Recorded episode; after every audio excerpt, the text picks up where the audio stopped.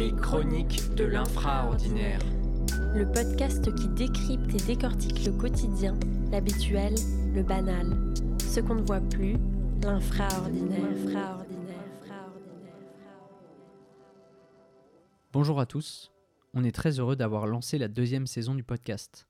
Nous avons plein de nouvelles choses en tête, et l'une d'entre elles est de vous proposer de temps en temps un format lecture, dans lequel on vous partage des extraits de livres qui nous ont marqués et qui touchent à nos thématiques.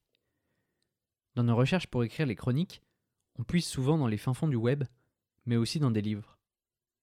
Et récemment, c'est celui de Ryoko Sekiguchi qui nous a marqué. Nagori, la nostalgie de la saison qui vient de nous quitter. Ce livre nous fait reprendre conscience des saisons qui passent et nous invite surtout à les saisir au travers de la culture japonaise.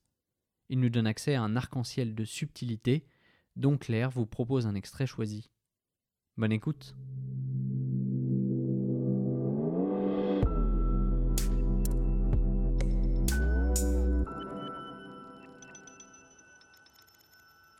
Ce qui court, fleurit, laisse l'empreinte de ses vagues.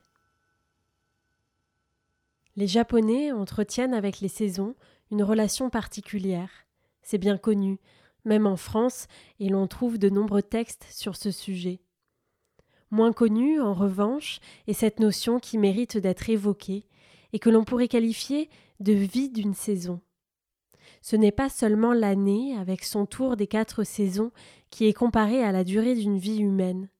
Chaque saison contient une vie entière, traversée par différents êtres vivants, chacun doté d'une vie propre. Ainsi, il existe trois thèmes différents pour décrire l'état de saisonnalité d'un aliment Asiri, Sakari et Nagori.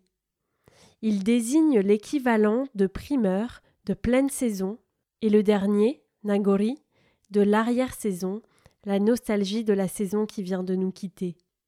Les deux premiers termes sont faciles à comprendre. L'ouverture de la saison et l'acmé de la saison sont sans doute des notions partagées par de nombreuses cultures. Il est plus difficile de trouver un équivalent au dernier, Nagori. Un fruit de Nagori, par exemple, c'est un fruit en fin de saison, le fruit surmaturé. Il nous dit au revoir jusqu'à ce qu'on se retrouve l'année suivante et on en a la nostalgie. Ces trois mots recouvrent encore d'autres domaines, outre la saisonnalité de l'aliment. Asiri, la forme substantive du verbe asiru, courir, désigne à la fois l'acte de courir et quelque chose qui glisse, mais aussi bien ce qui est précurseur, d'où le sens d'avant-coureur de la saison ou en début de saison. Sakari signifie l'acmé, le comble ou les animaux en rut. Les connotations de ces deux termes se laissent aisément saisir. Nagori, quant à lui, possède une acception beaucoup plus large.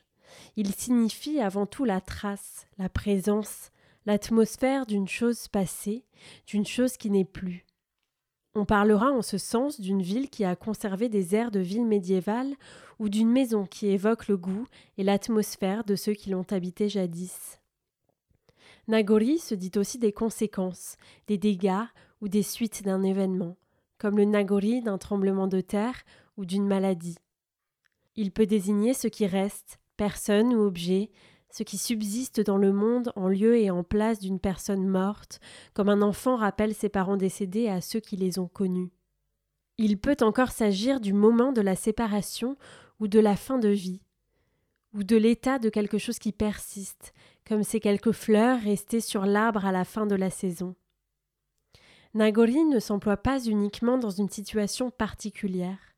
On peut l'utiliser avec le verbe nagori wo usimu, regretter un nagori, au sens de s'attrister de la séparation, du départ. L'objet de nagori peut être un lieu, une personne ou une saison, ou encore des objets ou des actes évocateurs de ces choses. Les expressions idiomatiques avec Nagori abondent.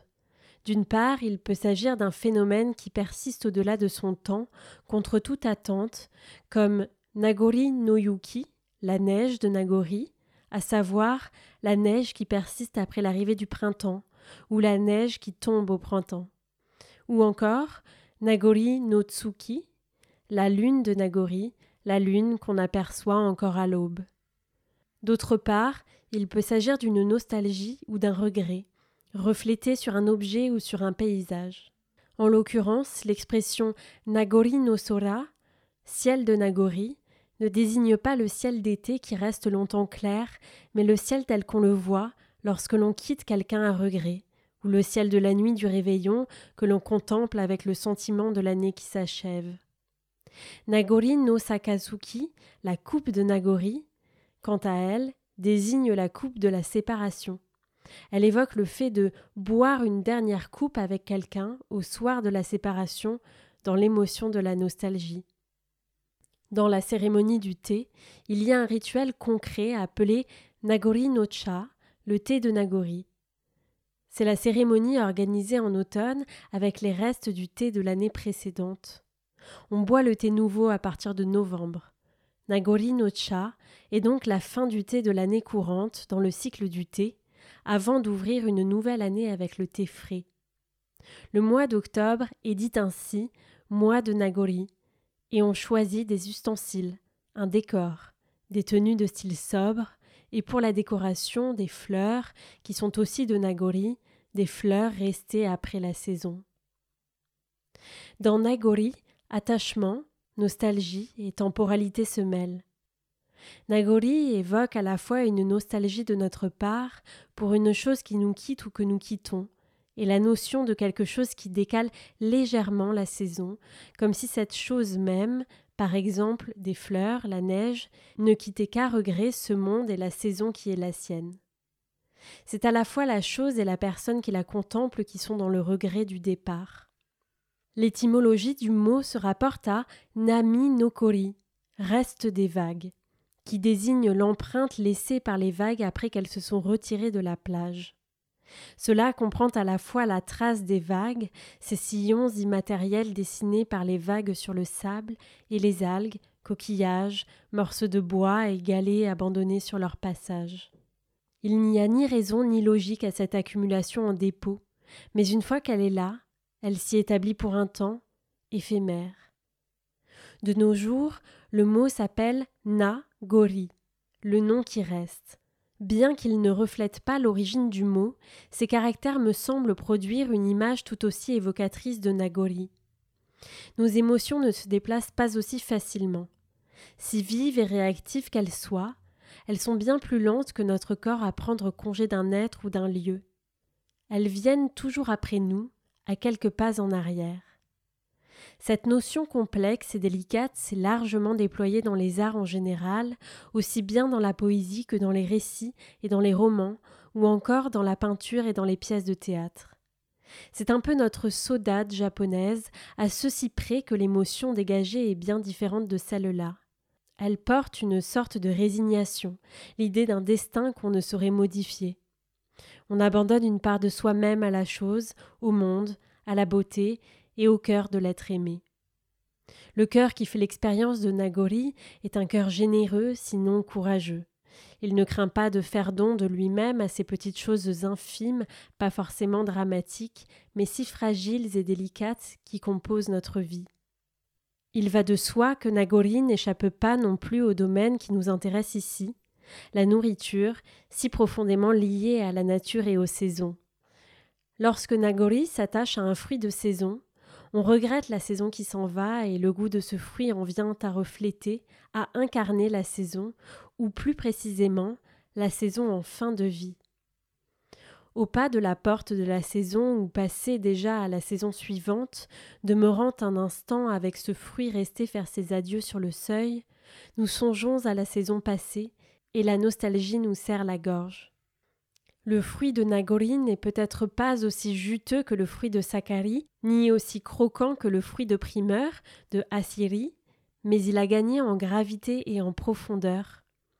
Dans le système des quatre saisons qui, comme en Occident, est souvent interprété comme une allégorie de la vie humaine, chaque saison a sa vie propre. Nagori arrive en fin de saison, en fin de vie de la saison. Dans un plat de Nagori, nouant un lien avec les produits de la nature, quelque chose entre en jeu qui n'est pas simplement de l'ordre du gustatif. Nous sommes face à la saison qui nous fait ses adieux, ou que nous quittons nous-mêmes, et les allers-retours du souvenir se déposent, comme des vagues, à chaque bouchée.